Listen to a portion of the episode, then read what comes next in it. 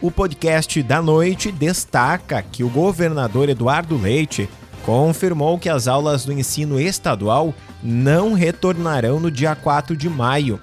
O anúncio foi feito por meio das redes sociais na tarde de terça-feira, dia 28. Ele afirmou que há previsão de que o retorno aconteça ainda em maio, mas sem dia estipulado. Este novo período acontece para que haja uma melhor organização para o retorno escolar, segundo explicou o próprio governador. A data oficial para o retorno das aulas deve ser anunciada ainda nesta semana.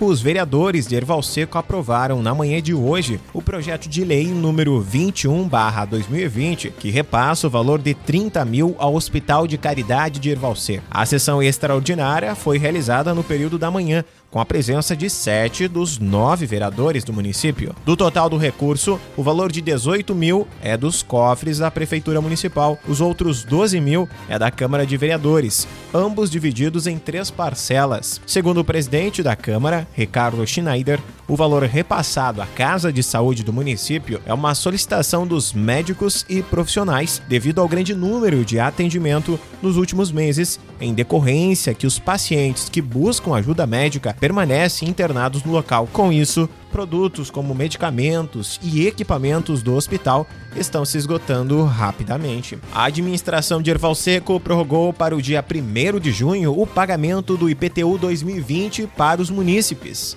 A medida foi anunciada no dia 27 de abril por meio de um decreto municipal, prorrogando o prazo para pagamento dos tributos e impostos municipais. Neste mesmo documento, destaca-se que, caso necessário, poderá ser novamente prorrogado e consta também neste decreto o uso obrigatório da máscara para toda a população ao entrar nos estabelecimentos comerciais.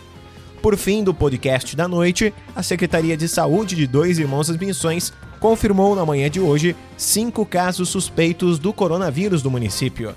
Segundo o informativo, dos cinco casos suspeitos, quatro pessoas estão em isolamento domiciliar e uma pessoa está aguardando o resultado do exame que foi encaminhado até a Coordenadoria de Saúde em Palmeira das Missões. Na terça-feira, a administração municipal de Dois Irmãos das Missões alterou o decreto que, a partir de agora, torna obrigatório o uso de máscara para toda a população ao acessar os estabelecimentos comerciais do município, inclusive no centro administrativo. Ao mesmo tempo, a prefeitura recomenda para a população a utilizar a máscara em vias públicas e demais locais do município.